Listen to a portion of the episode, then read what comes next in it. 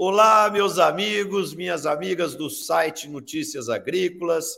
Estamos aqui hoje muito animados, muito felizes para fazermos um programa muito especial do Conexão Campo Cidade. A meu lado estarão aqui a Letícia Jacinto, Roberto Rodrigues e o Antônio da Luz. E eu quero começar, como nós somos aqui uma conexão do campo com a cidade, nós queremos falar com você, Letícia, de Barretos, diretamente da festa do peão. Como é que está essa festa maravilhosa aí, que conecta tão bem o público rural ao público urbano? Quais são as atrações? Como é que está o entusiasmo da galera aí? E, e o que está acontecendo aí nessa brilhante festa de Barretos? Marcelo, acho que temos que fazer um próximo programa aqui, viu, de agosto, é, na, no meio da festa do peão. É uma festa muito bonita, extremamente organizada. Temos que parabenizar aqui o pessoal dos Independentes por essa organização.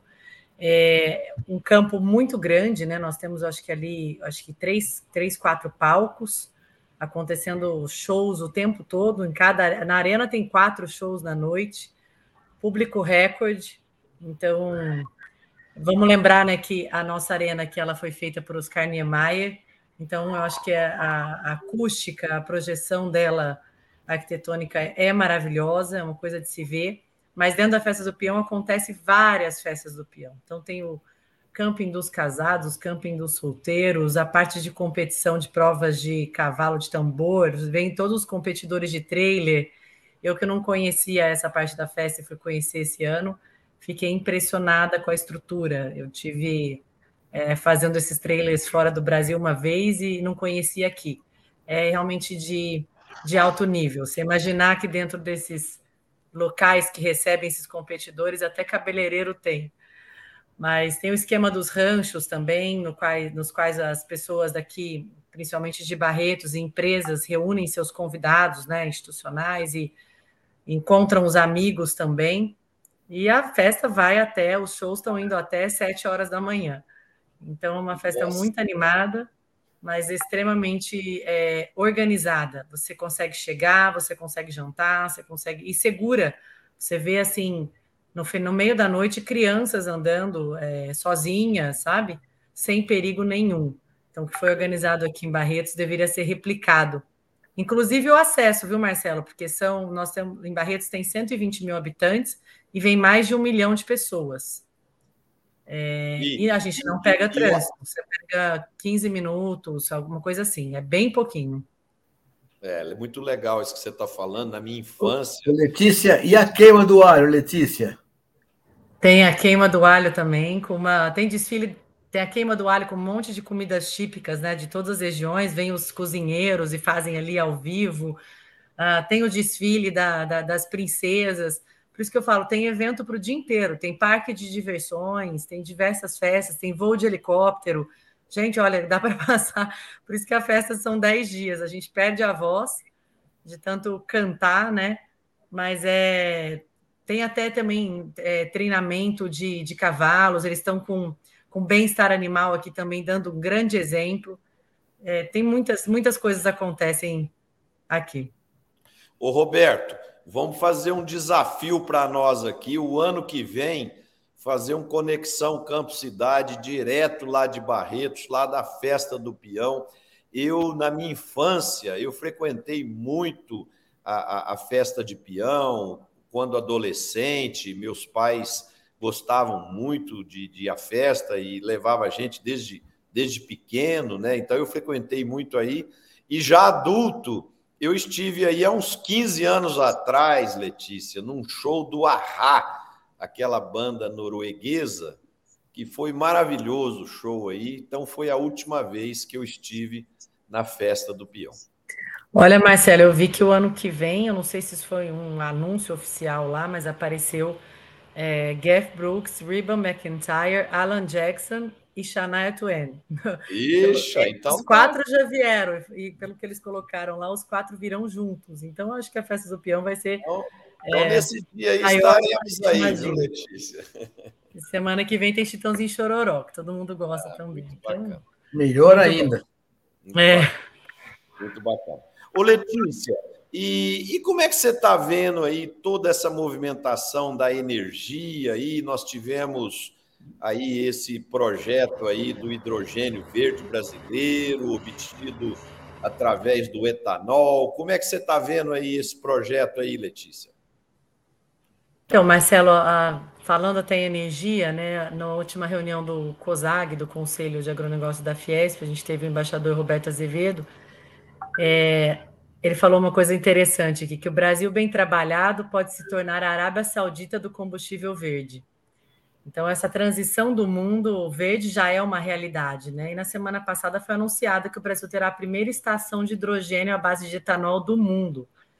Então, é um projeto em parceria da Shell com a, a Escola Politécnica, né, a USP, e com a Hytron, Raizen a, e, a, e a Toyota também, que ela disponibilizou o Mirai, o primeiro carro, carro com célula, é, cédula de combustível de hidrogênio comercializado no mundo. Então, a Shell entrou com investimento de 50 milhões de reais e a Raizen irá ceder o etanol para necessário para essa produção. É, é o, o, carinhosamente chamado hidrogênio verde amarelo. Então, é eu mais tenho... uma, um passo que o Brasil tem dado aí para essa economia verde. Eu acho que a gente até ia perguntar e passar também a, a, a pergunta aqui para vocês, né? A gente tem a matriz energética mais sustentável do mundo, isso tem sido levado em consideração no exterior, mas o que a gente precisa, né, para poder, igual a gente falou na semana passada, sentar na mesa dos adultos, colocar isso para frente e nos configurar como país é, do presente, né? É uma estratégia de comunicação, é uma estratégia de uma agenda comum entre governos, entre é, sociedade civil e, e empresas. Como é que vocês enxergam aí que a gente vai conseguir? Como você vê isso, Roberto? Como é que a gente vai conseguir colocar isso na mesa e realmente é, encarar essa necessidade energética do mundo exportando energia brasileira? É o caminho que está escrito nas estrelas, viu? Nós vamos ter que caminhar por essa direção rapidamente. Eu estava aqui pensando nesse assunto, você falando, pensando nesse assunto aqui. É, vou contar um, um fato para vocês dessa, desse momento de lembranças aqui. É, eu me lembro, Marcelo, Antônio da Luz. Antônio, boa tarde, meu filho. Bem-vindo aqui para a nossa nosso conexão hoje. E o Letícia, quando eu estava no, no, governo e o presidente Bush veio fazer uma visita à Argentina e passou pelo Brasil rapidamente e almoçou na Grande do Torto. Eu fui convidado para esse almoço na Grande do Torto e acabei sendo instado para me sentar à mesa com os dois presidentes, o Bush e o Lula, além de estarem também o, o Celso Amorim, que era o chanceler na época, Luiz Furlan, que era ministro do Comércio, e a Condoleezza Rice, que era secretária de Estado dos Estados Unidos. E o assunto foi muito bom, até que, a uma certa altura, uh, tratamos do pró-álcool. Eu não sabia o que, que era o pró-álcool, então eu expliquei como é que era o movimento de álcool, tal, tal, tal. Terminado o almoço, muita pergunta, Bush muita pergunta. Terminado o almoço, antes dele ir embora, a Condolissa me procurou. Se gostaria de conhecer mais o assunto, ele mandar uma pessoa para conhecer o tema aqui no Brasil.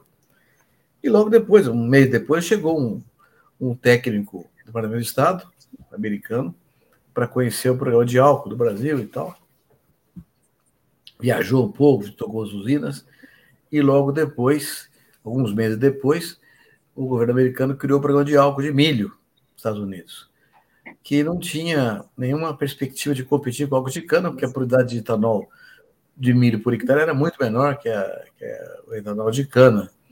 Mas puseram muita atenção em pesquisa, dinheiro para dar com pau nos de pesquisa, variedade de milho adequada, todo o processo industrial, e hoje os americanos produzem mais álcool do que nós. Né? Então é impressionante como com com vontade, decisão política determinada e tal coisa, é, é possível mudar um país uma matriz energética, né? Isso foi uma coisa impressionante. Logo depois desse processo todo, também o BID, que é o Banco Interamericano de Desenvolvimento, era presidido por um colombiano que, é, que se encantou com o tema, né? É, o Luiz Alberto e, e criou-se, então, uma comissão interministerial de etanol, inter, internacional de etanol, intercontinental de etanol, que era ele, o Luiz Alberto Moreno, presidente do BID, o Jeb Bush, que era governador da Flórida, irmão do presidente Bush, e eu. E com esse trabalho, o BID a financiar vários países da América Latina para fazer etanol de milho, de batata, de outros produtos agrícolas, e acabou avançando nisso em alguns países. Depois, o Jeb Bush deixou o governo da Flórida, é, e, e, o Bush também perdeu a eleição para um segundo mandato, e, e a comissão foi, foi desmanchada. Mas é uma história que tem, que tem a ver como foi rapidamente o programa do álcool evoluiu nos Estados Unidos, na América Central também, e que hoje, além do tema que você colocou, que é importantíssimo, do hidrogênio verde a partir do etanol, tem hoje o, o combustível etanol sendo testado na, em aviões, na aviação, né? que com um sucesso espetacular e com um horizonte gigantesco, muito positivo a ser uh, implementado. Se imagine se, se o, em vez de querosene de aviação, o etanol entrar como combustível de avião, imagine o futuro que tem esse, esse combustível para o mundo inteirinho. Então, o, os horizontes pela frente são extraordinários. Roberto, o, eu estava vendo ontem uma entrevista do presidente da BYD, BYD, que é uma fábrica, é uma montadora de automóveis é, chinesa que está vindo para o Brasil, que vai comprar do governo baiano a, a antiga planta da Ford. E, e, o primeiro ponto que ele colocou que nos, que nos carros híbridos ele faz questão de, de que o carro híbrido da BYD seja flex para aproveitar o álcool brasileiro, que é uma, um projeto extraordinário que lugar nenhum do mundo tem. Né? Então, nós brasileiros precisamos valorizar mais esse programa de álcool que nós temos aqui e esse processo do hidrogênio verde derivado do álcool, ele só não está ainda mais avançado, com mais gente investindo nisso, porque não tem regulamentação clara feita pelos órgãos é, federais, que precisam se debruçar em cima dessa nova solução tecnológica e criar a, a, a legislação, porque mesmo as coisas que já estão regulamentadas, nós sofremos ainda problema de insegurança jurídica, né? que é o caso, por exemplo, da privatização da Eletrobras, que está sendo questionado aí, tem gente querendo é, é, fazer com que ela volte a, a ser estatal. Né? Então, o, o, Brasil precisa compreender que a gente precisa organizar a regulamentação para dar segurança jurídica para que os empresários possam investir em pesquisa, desenvolvimento e aproveitarmos todo esse cenário positivo que nós temos para o nosso país. Marcelo, eu tenho dado uma, uma volta em visitas, né, fazendo parcerias com os grandes institutos de pesquisa no Brasil por conta do, do de ouro no material escolar. E assim, a necessidade de investimento ela é gigante. A redução dos funcionários são, é, foi muito grande nos últimos anos. A gente tem pessoas muito competentes fazendo grandes coisas, mas a gente tem que é, trazer para essas instituições mais, mais é, investimento, né? E contratar mais pessoas, porque o Brasil tem um potencial muito grande, a gente tem que lembrar por que, que a gente está aqui hoje em dia, né? a pesquisa e a tecnologia que nos colocou. Então, é muito importante isso daí que você trouxe mesmo. A gente precisa investir Antônio, em pesquisa. A bola agora está com você aí, meu amigo. Bom, Marcelo, muito boa tarde. Marcelo, Roberto Rodrigues, Letícia e toda a nossa audiência. Eu queria começar é, esse ponto dizendo que sim, nós temos múltiplos usos para a nossa agricultura, dentre elas a produção de energia.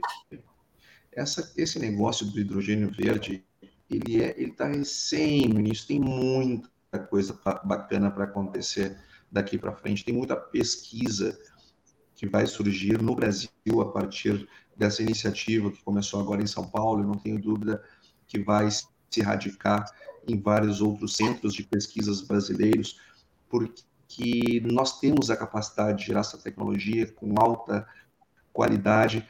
E imagina se o Brasil consegue ser pioneiro nessa tecnologia de hidrogênio verde. Aonde poderemos parar? O que, no que podemos nos transformar? Então, é algo absolutamente sedutor, a, a, sedutora a ideia de termos uma, uma, um desenvolvimento de hidrogênio verde. E isso conecta muito com o que nós falamos aqui toda hora, que é a conexão do campo e da cidade. Quem é que vai fazer isso? Quem é vai fazer, desenvolver essa pesquisa a partir do agronegócio? Não é o próprio produtor rural, o próprio isso é a pesquisa. Isso é a pesquisa que vai desenvolver. São as universidades. Então tem muita coisa bacana surgindo aí. E falando nisso, eu quero falar de um, um uso é, da, da, da, produção de cana que eu fiquei surpreso, positivamente surpreso.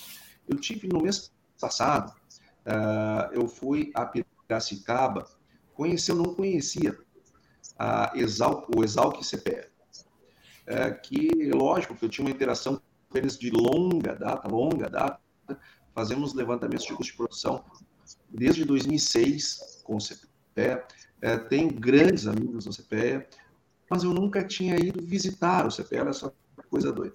E eu fui lá e fui muito bem recebido pelo professor Lucílio Alves, que é um gênio da economia rural, é, é, pelo Renato Garcia, é, e nós, eles me levaram para conhecer o alambique do, da Exalc. E eu ganhei de presente do professor Lucílio uma pinga da Exalc. Eu vou dizer um negócio, é uma delícia a pinga da Exalc. Eu não quero mais tomar o uísque, eu quero tomar pinga da Exalc, que é deliciosa. E, e, e olha, eu vou dizer um negócio para vocês. Se nós tivéssemos um pouquinho mais de marketing em relação a pelo João não está aqui para falar disso. É, é, na, na, nossa, na nossa bebida tradicional, que é a cachaça, e nós pudéssemos é, é, é, colocá-la no mundo como uma bebida de, de, do nível que ela é, que é uma bebida de alto nível, um destilado maravilhoso, eu tenho certeza que nós teríamos um outro mercado também para cana. A questão que eu fico me perguntando é o seguinte: essa produção é tão versátil e tem tanta demanda lá fora, seja por energia é, para movimentar automóveis, para movimentar aviões e para movimentar pessoas através da pinga, eu quero saber que, a, a, o quanto que nós temos que produzir para atender todas essas demandas. Ou seja, eu não tenho dúvida que a produção de cana do Brasil ela tem um futuro glorioso, porque são muitas oportunidades. No Rio Grande do Sul, não há possibilidade ainda de se fazer cana com a tecnologia que se conhece em larga escala para a produção de etanol. O estado do Rio Grande do Sul é 100% importador de etanol é, sobretudo do estado de São Paulo, mas está estudando formas de produção é, de etanol a partir de culturas de inverno, que é algo que eu não tenho dúvida, já falei aqui no programa, acredito que vai revolucionar a produção gaúcha de grãos, onde vamos produzir na primeira e na segunda safra, com muita quantidade, safra de inverno, justamente para atender essa demanda é, de etanol. E finalizo, Marcelo, é, Roberto e Letícia, dizendo o seguinte: o Brasil, com toda essa produção imensa que nós temos de cana e etanol, nós não conseguimos. Se o, se o Brasil resolvesse abolir a gasolina e usar só etanol, nós não conseguiríamos atender nem, nem, nem mesmo o nosso próprio mercado. Ou seja, olha a quantidade de demanda que tem para esse produto maravilhoso que é a cana-de-açúcar, que orgulha o Brasil com essa produção maravilhosa, com esses múltiplos usos, com essas produtividades incríveis e com toda essa pesquisa embarcada na produção. O primeiro. Antônio, olha a cachaçinha de Piracicaba aqui, Antônio. essa mesmo. Essa mesmo. Essa mesmo. Essa não falta em casa, não. Antônio, o ano que vem nós vamos fazer o programa lá na festa do peão, lá de Barretos. Então, vai ter muita cachaça boa lá. Gostei, viu? Tem mais gente que gostou da, da, da pinga da, da. O Antônio, você trouxe um ponto importante que a gente teve o primeiro aumento né, de preço da, da, da gasolina e do diesel, né? Para ficar equivalente aos preços, mais, equivalente, mais perto dos preços internacionais. Isso é muito importante para o mercado de cana, né? Tá todo mundo desesperado aí, porque se os preços forem é, fixados e, e, tiverem uma disparidade com o preço internacional do jeito que estavam, acho que pode prejudicar muito esse, esse mercado, né? Então a gente tem que pensar aí é, dentre as variáveis que a gente tem, inflação, preços dos combustíveis, mas também a perenidade das usinas de açúcar e álcool. É, o Tejão chegou aí, Marcelo. Tejão. Ô, Tejão, Aqui estou. Tejão, é, vou jogar uma bola. Você tá, você entrou no campo frio aí, chegou agora, você vai, vai bater um pênalti. o, o, igual o Zico aquela vez na Copa, só que o Zico errou não, não, e não, acertar, Tejão.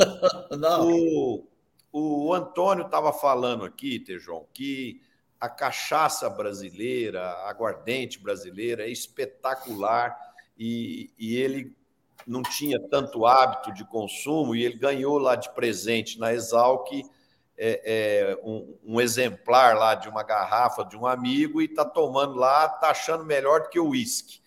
Agora eu pergunto para você, como homem de marketing, o que falta para a cachaça brasileira emplacar globalmente? Porque qualidade ela tem. Como fazer essa comunicação com o mercado? Eita, querido amigo Marcelo, que prazer poder ter entrado aqui, viu? Ô, Antônio, eu estou na tua terra, estou no Rio Grande do Sul, acabei de chegar aqui, aqui nessa cidade maravilhosa, Santa Maria, no meio do Rio Grande e também aí com, com saudade dos amigos, do querido Roberto. Seja bem-vindo, mulher. Terra gosta muito de você, Tejão. É verdade, muito querido aqui com essa, essa mulher maravilhosa que fala o tempo todo da educação. Puxa vida, que legal esse, esse time aqui. Mas olha, o, o meu, meu caro amigo, falta a coisa mais fácil do mundo do marketing, que é, que é quando você tem produto, você tem estrutura, você já tem tudo que é, precisa fazer bem feito, a única coisa que falta é propaganda. falta uma boa propaganda. Mas essa da Exalc, todo mundo que ganha essa, essa, essa cachaça da Exalc, aquele monte de ex-alunos da Exalc, ali tem um, tem um burburinho danado, viu? Eu diria que é a melhor cachaça do mundo, sem dúvida alguma, essa linda cachaça da Exalc. Eu estive lá agora recentemente, a doutora Thais, nova diretora da, da Exalc, me deu uma de presente, que eu guardo como ouro. É maravilhosa cachaça com umas coisas boas brasileiras, né? Nós Tejão, coisa boa. Diga, Marcelo. Vem aqui em casa que eu tenho uma garrafa para você aqui, Tejão. Ah, que maravilha. Vamos ter que tomar ela, vamos, vamos ter que sorvê-la, sorvê-la, Roberto, com spirit. Aliás, vale, vale aquela história, né? Quanto valeria essa cachaça? 20 mil euros, no mínimo. Uma cachaça dessa teria que estar numa vitrine assim exposta, né? Eh, para dar o seu justo valor desse spirit maravilhoso. Mas é isso aí. Ô, Tejão, eu tive lá semana passada para uma palestra para os alunos do GAP, mas não ganhei essa cachaça, não, viu? Acho que ela não achou que eu tinha cara de quem bebia cachaça. Letícia, você, você ganhou uma... um litro de leite. Ah, Letícia, você é uma dama maravilhosa. Eu vou pedir para trazer aqui para ah. casa. Vocês estão falando vamos ver se... Vamos... Antônio, vamos ver se eu levo algum, algum vinho nobre aqui do Rio Grande do Sul para Letícia. Azeite maravilhoso gaúcho, coisas assim, não é? A cachaça, não. Mas a cachaça, Letícia, você poderia tomar, porque ela é de um charme, uma elegância maravilhosa. Viu? Não, mas é bom saber. Eu estive em Bagé semana passada, ganhei um, ganhei um vinho maravilhoso também lá em Bagé, viu? Não, não é dos nossos amigos da batalha, não, é outro. né, Antônio? Você conhece tudo aqui do Sul. O que, que, eu, o que, que eu devo pegar aqui em Santa Maria? Alguma dica? Uma... O que, que eu devo avançar, tomar, pegar aqui? Olha, é, João, aí esses região... termos tá meio forte aí, hein? Na, é. na região, na região a, a, a, região de Santa Maria tem tudo, né, João? Está bem no centro do estado, então está perto dos vinhos, está perto dos azeites. Mas uma coisa que eu levaria, se aí estivesse, é para levar para São Paulo, apresentar para os amigos, é, são os azeites, porque a qualidade do vinho gaúcho já está superada, todo mundo sabe é, da, dessa qualidade, as empresas investem muito, não só em produtos de altíssima qualidade, mas também na, na apresentação e na publicização dos seus produtos. Agora, o azeite está começando, ele é embrionário ainda, ele tá, ele tá, nós, nós estamos no processo de aprendizado de como fazer é, é, para divulgar o produto. Só que o, o, a, essa produção está acontecendo num paralelo que tem uma vocação e condições geográficas, geológicas e climatológicas que são simplesmente perfeitas para a produção de, de azeite de oliva. E na Expo Inter do ano passado, nós tivemos por parte do Ministério da Agricultura um curso gratuito ao longo da Expo Inter. E, e se vocês vierem, espero que venham, é, e se tiver de novo, tomara que seja no dia que vocês estarão aqui. Porque tem um curso do Ministério da Agricultura de degustação de azeites de oliva. E eles, e eles primeiro mostram todas as características do que é bom e do que é ruim.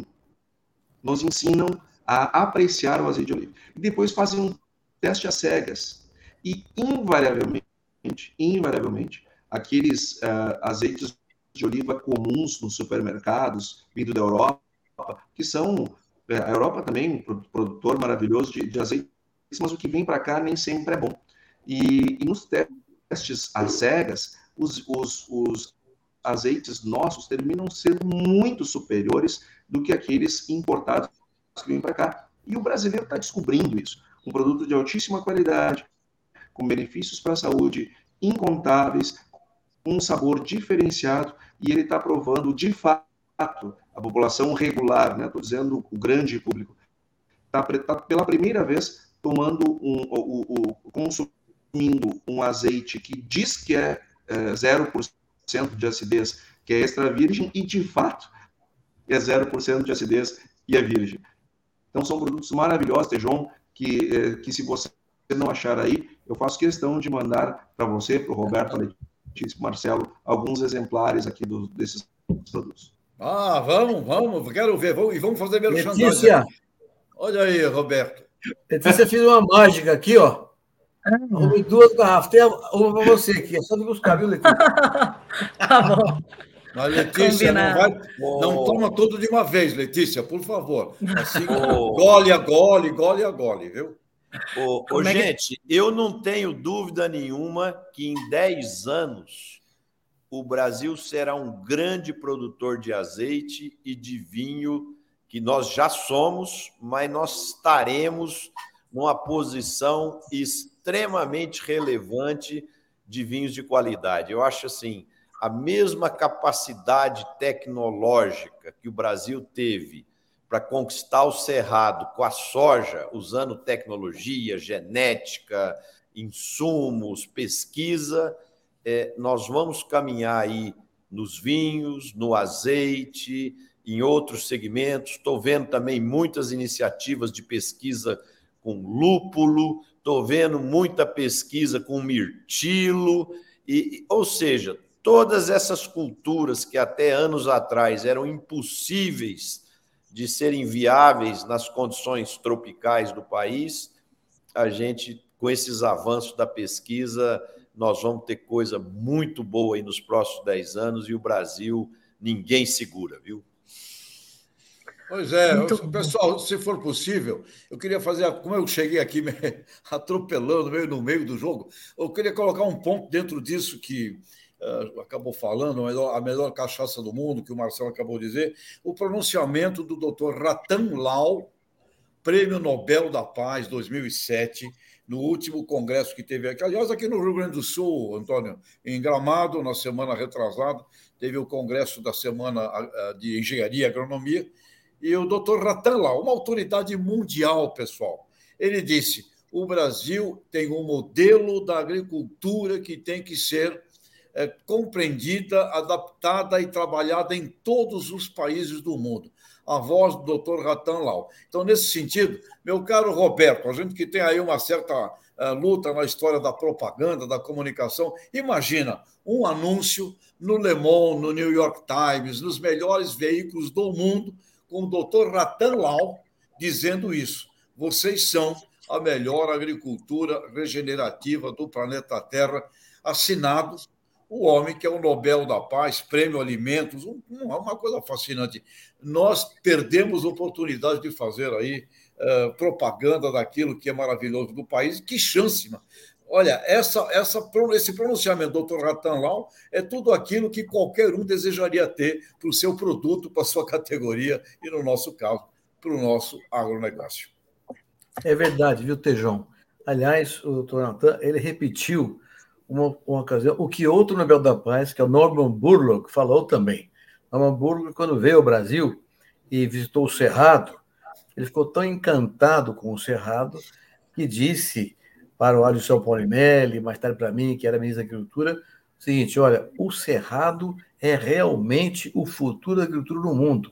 O Cerrado que tem aqui no Brasil se repete na África e outros países tropicais, tá, América Latina, com outro nome, com o nome de savana, ou, ou uma vegetação parecida com a nossa, e com condições de multiplicar a produção de alimentos. Então, o que esse Nobel está dizendo foi dito há 40 anos atrás por outro Nobel, Norman Burlock. O Tejão, é, e a gente estava falando um pouquinho de transição para a economia verde, né? Que isso navio já apoio não vai, não vai ter volta. A gente falou aqui no comecinho do programa, e o Brasil lançou nessa semana a primeira bolsa de crédito de carbono do mundo, a B4. Ela promete é, aproximar né, as empresas e é, que têm os créditos de carbono com, com esses compradores em potencial e hum, vai, é, vai usar o, o, programa de rastreabilidade blockchain, que garante essa rastreabilidade de todos os processos. E hum, eles estão prevendo um mercado imediato de 12 bilhões de reais em crédito de carbono, mas acreditam que a demanda chega a 10 vezes esse valor. Então, tem algumas coisas que o Brasil está saindo na frente aí, a primeira bolsa de crédito de carbono do mundo.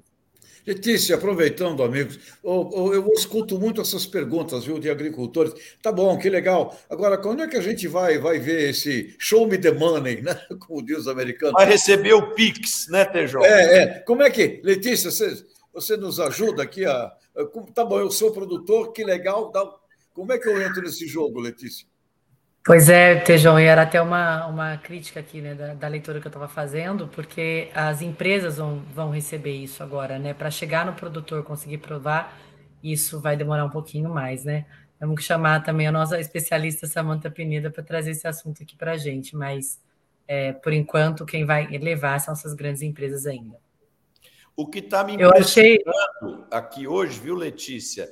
Como os ares do Rio Grande do Sul fazem bem para o Tejon, viu?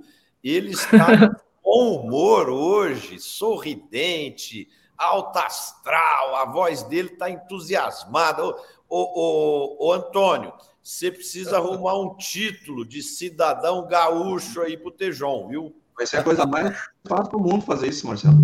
É a demanda mais fácil de cumprir. O pessoal que adora o Tejon. Assim como o Roberto. Eu amo Rio Grande, eu amo Rio Grande. palestra aqui no estado, o pessoal também adora. Uh, uh, o ministro ô, ô, Antônio, a, o, seu, o som do seu microfone está tendo interferência, viu? Depois você vê aí com a técnica e como equacionar isso aí. É... Ô, Tejão, eu achei interessante uma, uma frase do Aldo Rebelo em relação a, a, a essa, é, esse mercado de carbono, né? É, em relação às empresas e não, não os produtores, mas ele falou: você não pode beber, né? E aí você bebe. Aí você bebe e passa a ressaca para o outro. Então, é aquela coisa. Você não, você usa o mercado de carbono comprando de outras empresas que captam carbono. Ah. É, achei interessante essa, essa, essa frase aí. E realmente, Marcelo, esse Rio Grande do Sul, na verdade, faz bem para todos, né? E o, o Roberto teve em Bagé também, num, num evento da Agricampanha, e juntamente também com o De Olho, as meninas lá, as associadas do De Olho no Material Escolar, levaram oito municípios em volta de professores de é, toda, toda a comunidade educacional, né, para ouvir um pouquinho, ter palestras importantes, é, socioemocionais e falar um pouquinho sobre o agro, as perspectivas do agronegócio. E também a gente trouxe as, as palestras da importância de, do material didático e dessa evolução frente às editoras. Né? Então, conta aí um pouquinho, Roberto, como foi em Bagé. Letícia, foi impressionante, viu, minha filha? Impressionante. Eu vi lá uh, essa, essas meninas todas, de umas 10 ou 12 jovens mães lá, lideradas pela Raquel, que é vice-presidente da, da associação que foi criada lá, da campanha, e, e uma determinação de trabalhar pela educação que é inspiradora. Né? O, que, o que você está fazendo, minha filha, com esse grupo de, de mães e pais, do De Olho é uma revolução extraordinária e a, e a, a vontade que você sentia delas. O ano passado também estive lá com o Antônio na, na, na Expo Inter, mesma coisa. A meninada trabalhando firme para valer no negócio do Material Escolar. Isso aí é uma coisa que está pegando, não é um rachilho de pólvora, viu? Isso é entusiasmo das moças lá. E a plateia toda, a, a MIT, que é a líder lá do Mato Grosso do Sul, estava presente fez uma exposição, assim como a Raquel, a plateia inteirinha, admirada, aplaudindo de pé as meninas do material escolar. Parabéns, viu, Letícia? É uma coisa maravilhosa que estão fazendo no Brasil inteirinho. Obrigado, o Rio Grande do Sul é forte nisso. Ô, Roberto, eu tive o prazer de receber a Letícia aqui a semana passada no meu escritório, com toda a equipe dela do De Olho no Material Escolar, e eu fiquei impressionado com a paixão e um entusiasmo de todo o time dela com a causa, viu? Me contaram detalhes dos trabalhos, os resultados que estão sendo conquistados, e esse trabalho que a Letícia faz vai ficar para a história aí com o seu time, viu, Letícia? É, é um ganho é, de uma relevância para o agro brasileiro que não tem nem como medir, viu? É um trabalho maravilhoso porque nós vamos ter daqui para frente jovens que vão conhecer a verdade, a realidade não distorcida sobre o agro, vendo as suas vantagens comparativas, as suas dificuldades, as suas limitações, e com certeza nós vamos ter uma nova geração muito mais aderente aos desafios do setor. Marcelo, você que trabalha com. Oba. Você que trabalha Letícia. com consultoria, né? Uhum. Oi. É, Só para te contar, hoje a revista Oeste lançou um, um, programa muito forte aqui chamado Agroforte mesmo, o nome do programa Agroforte para promoção para o agro. E houve um, um, seminário pequeno lá, e tanto o Evaristo Miranda quanto eu tratamos de olho, viu? Então estamos falando de você o tempo inteiro, por aí, pelo Brasil inteiro. Que bom, que bom, muito obrigada. Mas, na verdade, eu estava falando né, para o Marcelo aí que é, ele trabalha com consultoria, a importância de equipe e principalmente de propósito, né, Marcelo? Porque eu não faço nada sozinha, você viu? Eu estava com mais de 10, mais de 10 da diretoria, e essas meninas do Rio Grande do Sul, eu nem conheço. A gente foi dando treinamento por aqui, conversando, montando esse grupo no Rio Grande do Sul. Até passei para o Antônio esses dias aí, eu acho que a gente tem mais de 20 ações no estado nesse ano. Isso acontece também no Mato Grosso, Mato Grosso do Sul, estados que estão mais fortes, né, é, com os associados. Então, é todo mundo trabalhando de mãos dadas. A importância é, são as pessoas juntas, com um propósito bem definido.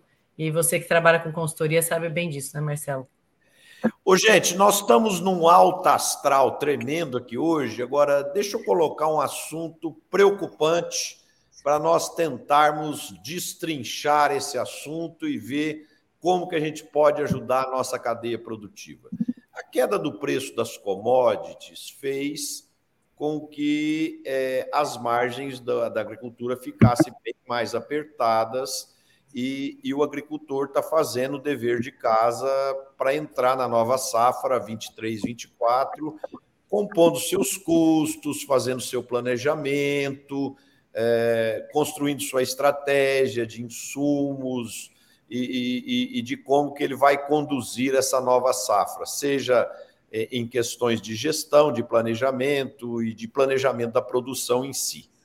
Só que isso é, fez com que a comercialização dos, dos insumos, que normalmente ela é feita paulatina e gradual ao longo do tempo, é, ela fosse, entre aspas, paralisada, né?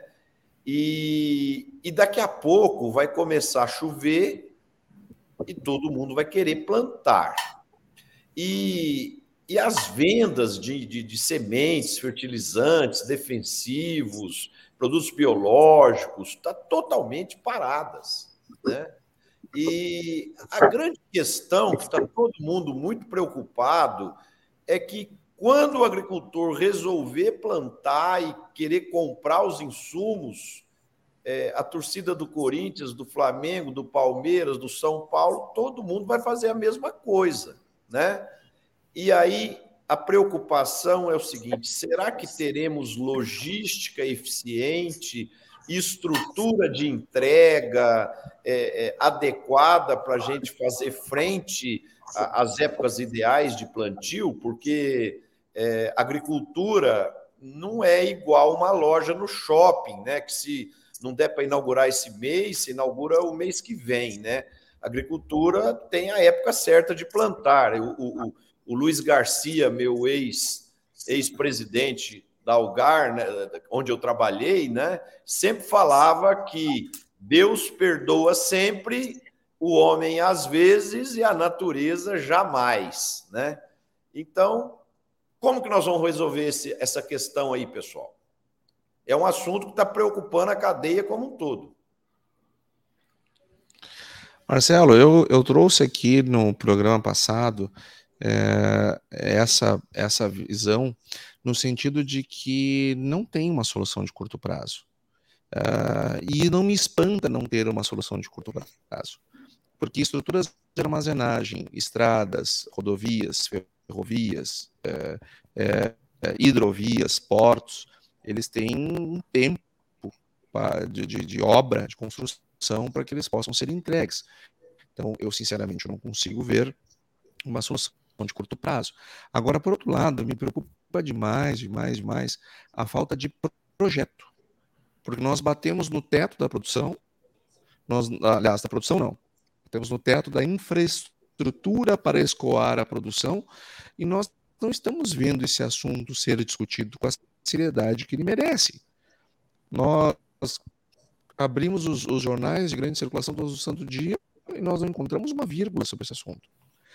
Agora, recentemente, o governo é, é, criou um, o novo PAC, que eu vou deixar as minhas, as, as minhas, os meus questionamentos e, e, as minhas críticas ao processo é, é para um outro momento, não é o caso. É, eu não acho um bom programa. Agora, o que mais me assusta é não ter uma visão sobre este que é, para mim, o maior problema de crescimento econômico do Brasil. Porque se nós investíssemos, mundo privado, investir para criar a infraestrutura que o agro precisa e demanda, só esse investimento já movimentaria a indústria e os serviços para nós crescermos aí 5% ao ano por uns 10 anos. Porque, e, e revolucionaríamos a infraestrutura brasileira. O Brasil viraria um canteiro de de obras semelhante ao que aconteceu na década de 70. Então, para poder atender a demanda do agro.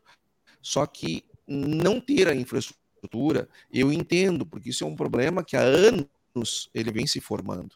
E as pessoas não deram a, a, a devida atenção.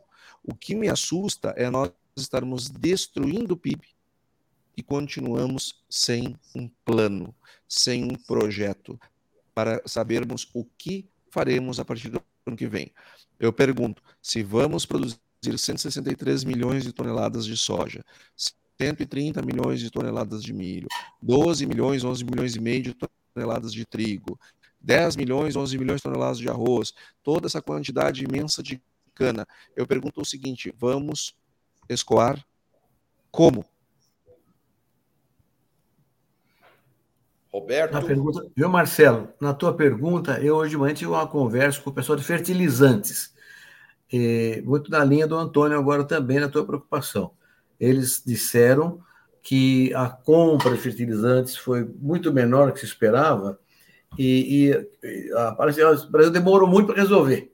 Muito para resolver, e agora, do ponto de vista de logística, que é a preocupação do Antônio aqui, dificilmente todo mundo será atendido em tempo hábil. Então, é mais uma vez um problema que a logística uh, se apresenta diante da falta de estratégia. Tejão, falta de estratégia.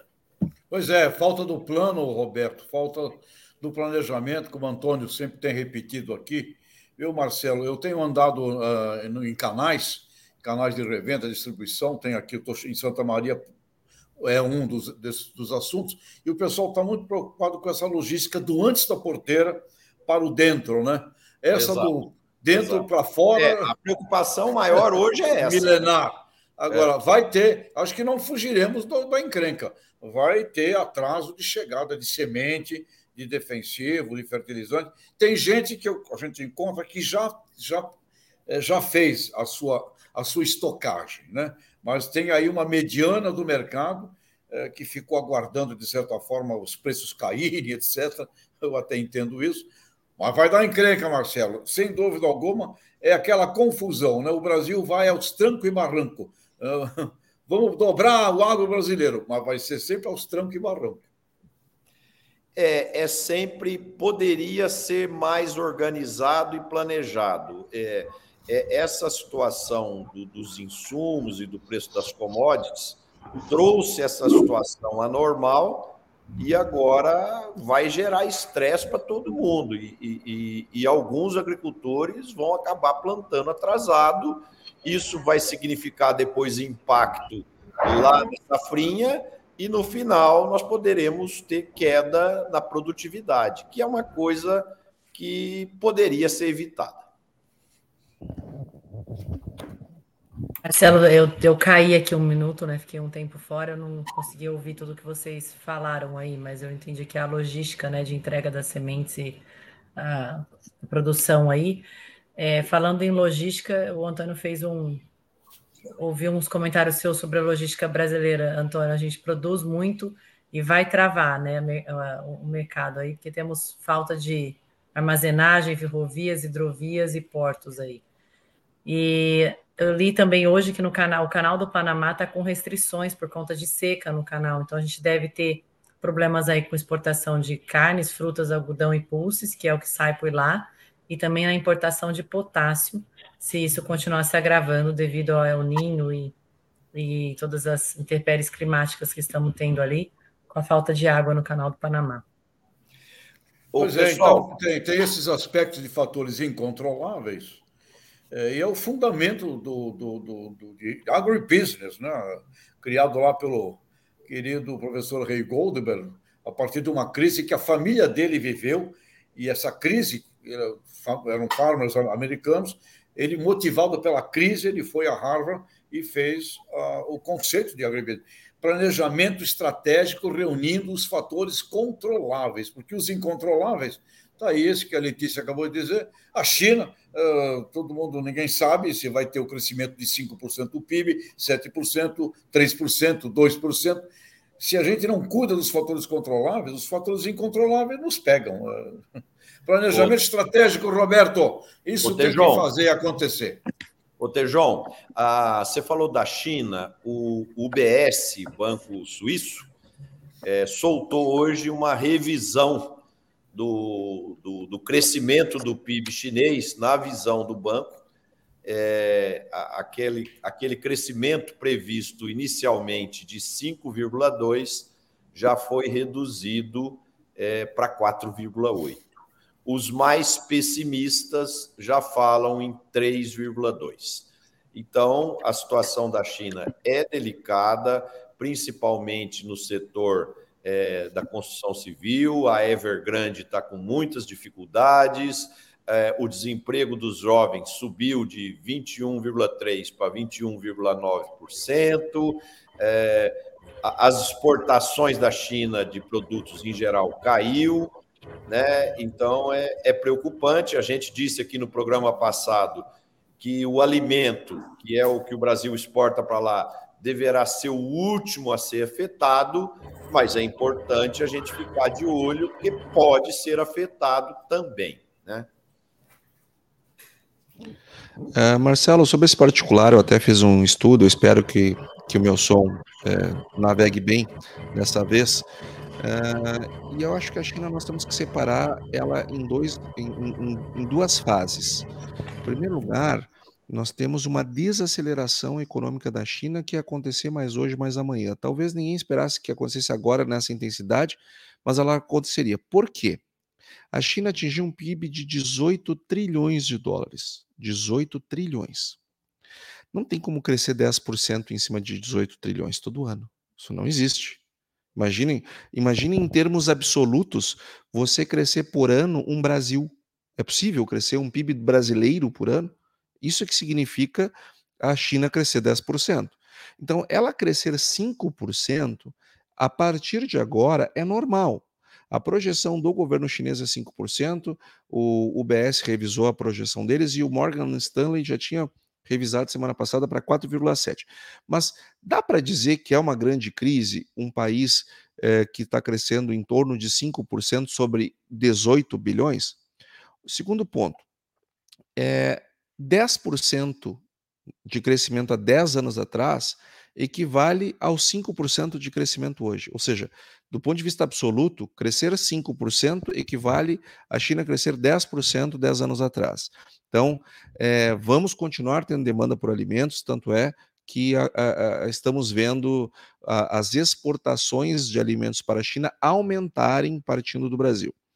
Só que, bom, isso, essa é a boa notícia, né? O que está acontecendo não é tão fora do radar. O, a má notícia é que as coisas estão acontecendo de um jeito muito forte.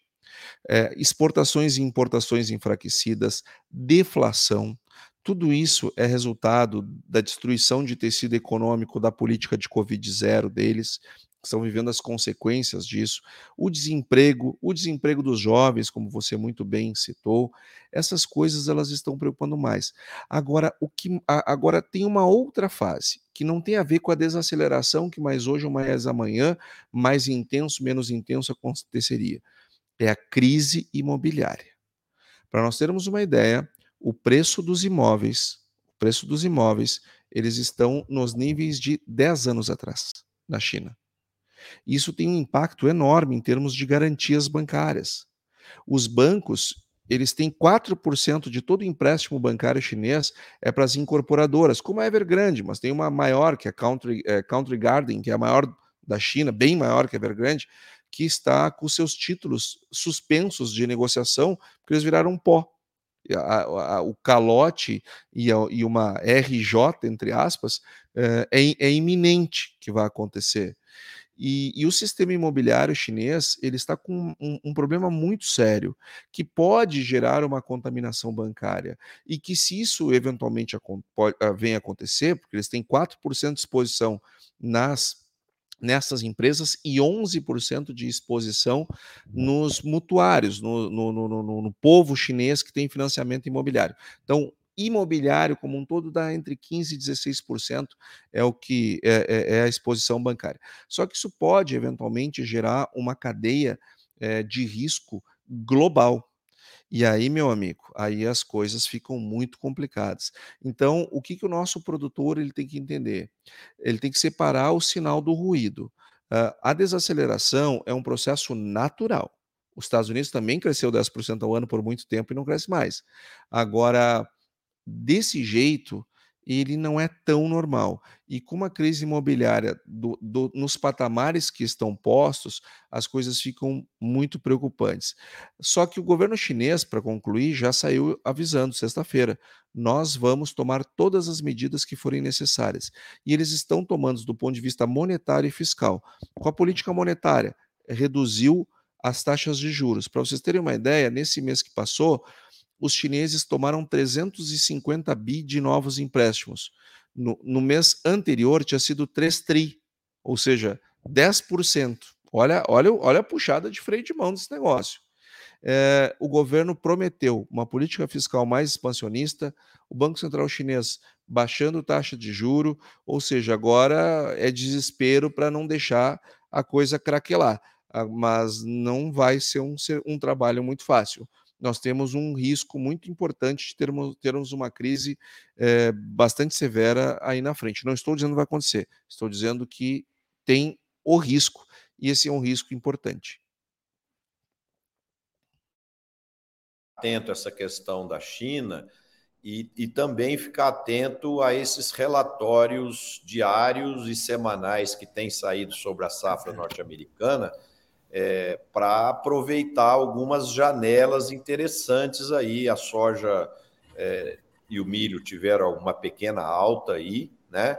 Então é importante ficar atento a essas movimentações para fazer algumas fixações com o propósito de fazer uma média legal para a safra 23, 24. Gente, nós estamos com o nosso tempo aqui já finalizando e precisaremos fechar o nosso programa fazendo a tradicional rodada final. Vamos começar com você hoje, Roberto, por favor. Sua mensagem final. Olá, Marcelo. O programa hoje foi muito bom, como, como sempre, e o tempo correu tão depressa que nós deixamos alguns assuntos importantes para segunda-feira que vem. Políticos, inclusive.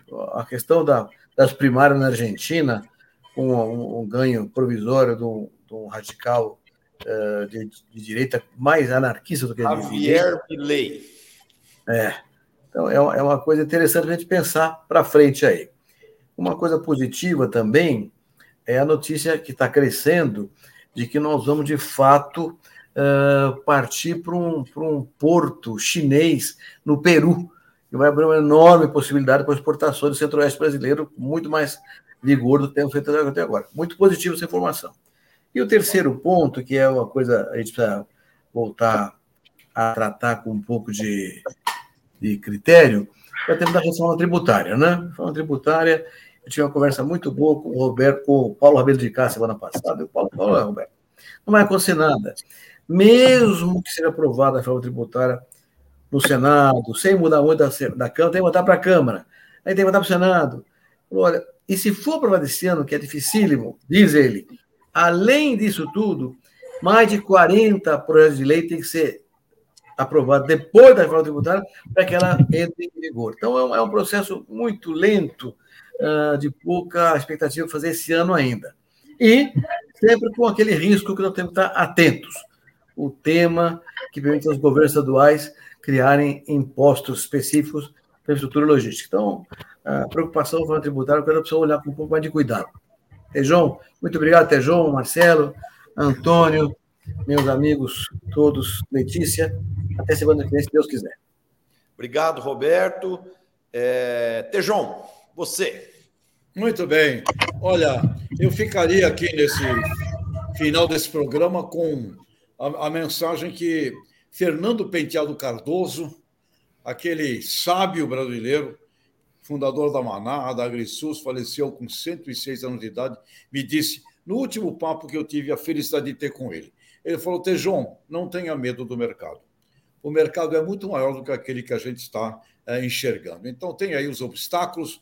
O Brasil sempre foi maior que o buraco. Eu fico vendo o Cargill investindo e comprando plantas para processamento do mundo do biocombustível, a, a, a Copersucar com um projeto simplesmente gigantesco de biogás, biometano. Pessoal, é ficar de olho nesse mercado que cresce, porque o Brasil é maior do que os seus problemas, sem dúvida alguma. É isso aí, gente.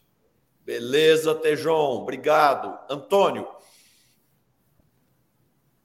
Eu quero, eu quero finalizar hoje, Marcelo, agradecendo a oportunidade de estar contigo, com a Letícia, com o Roberto, com o Tejon, mais uma segunda-feira, e com toda essa audiência maravilhosa que nos acompanha. E quero deixar aqui uma mensagem de otimismo e solidariedade com os pecuaristas. Os pecuaristas passam por um momento muito difícil nesse momento. Creio que seja a cadeia que mais esteja sentido uh, com seus preços, uh, no momento que era de ter realização, eles estão passando por preços muito, muito baixos. Isso tem gerado uma enorme uma depressão uh, nas pessoas, o que é muito triste. Agora, é, é sempre bom nós lembrarmos isso que disse o Tejão agora, que o Brasil é maior do que o buraco.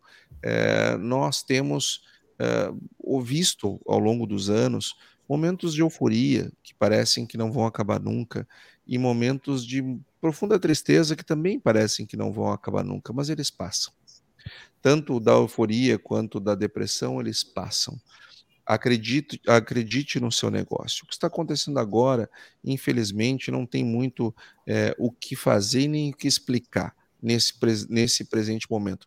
Mas logo ali na frente, logo ali na frente as coisas vão melhorar, as coisas vão se organizar, e é importante nós confiarmos, confiarmos nessa produção que estamos fazendo aqui no nosso país com tanto zelo, com tanto esmero, há mais de 100 anos, e ela está aqui há tanto tempo e por muito tempo continuará.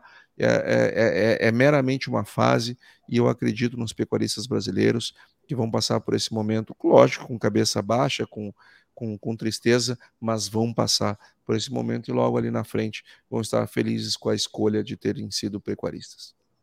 Eu não tenho dúvida disso, Antônio. Letícia.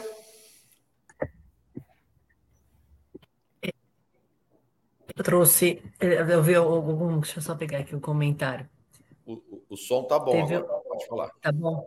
Então, os produtores de leite também estão sofrendo muito com os preços é, versus importações, né? É, acabou acabou de, de postar aqui, por isso que eu mudei a mensagem final, mas a gente também está tendo um problema que a importação de leite está mais barata do que a produção aqui. Eles estão sofrendo com esses custos e estão querendo, estão é, pedindo para que o governo restrinja né, essas, essas importações e para que a gente possa ter um leite mais competitivo aqui. Então, tem vários pequenos produtores de leite que estão tá passando pela mesma coisa. Mas queria desejar uma ótima semana a todos. Obrigada, Marcelo, Roberto, Antônio e Tejon, e a todos os nossos ouvintes aqui. Bom, eu queria agradecer todos os meus colegas de bancada por mais esse programa, queria agradecer a nossa audiência de ficarem conosco aqui até o final e agradecer aqueles que irão nos assistir é, pelas nossas plataformas e na reprise do programa amanhã. E quem gostou, bota um like, compartilhe com seus amigos para o nosso programa cumprir seus objetivos de integração do público urbano com o público rural. A, a minha mensagem final é para os agricultores. É, eu gostaria que os nossos agricultores ponderassem bem e, e construísse uma estratégia que fosse bem estruturada, ou seja, considerar a possibilidade do preço dos insumos versus adiar as compras versus atraso no plantio versus perda de produtividade. E que vocês saibam é, calcular os benefícios e os malefícios dessas decisões, e eu tenho certeza que vocês vão tomar as decisões mais sábias para que a gente plante dentro da época ideal, para a gente ter o máximo do nosso potencial produtivo e para que a gente tenha uma super safra 2023, 2024 com grande volume de produção e produtividade e, ao mesmo tempo, que vocês tenham altos índices de rentabilidade. Meu abraço a todos, boa noite, boa semana e a gente se vê novamente segunda-feira com mais um Conexão Campo Cidade. Um abraço e boa semana.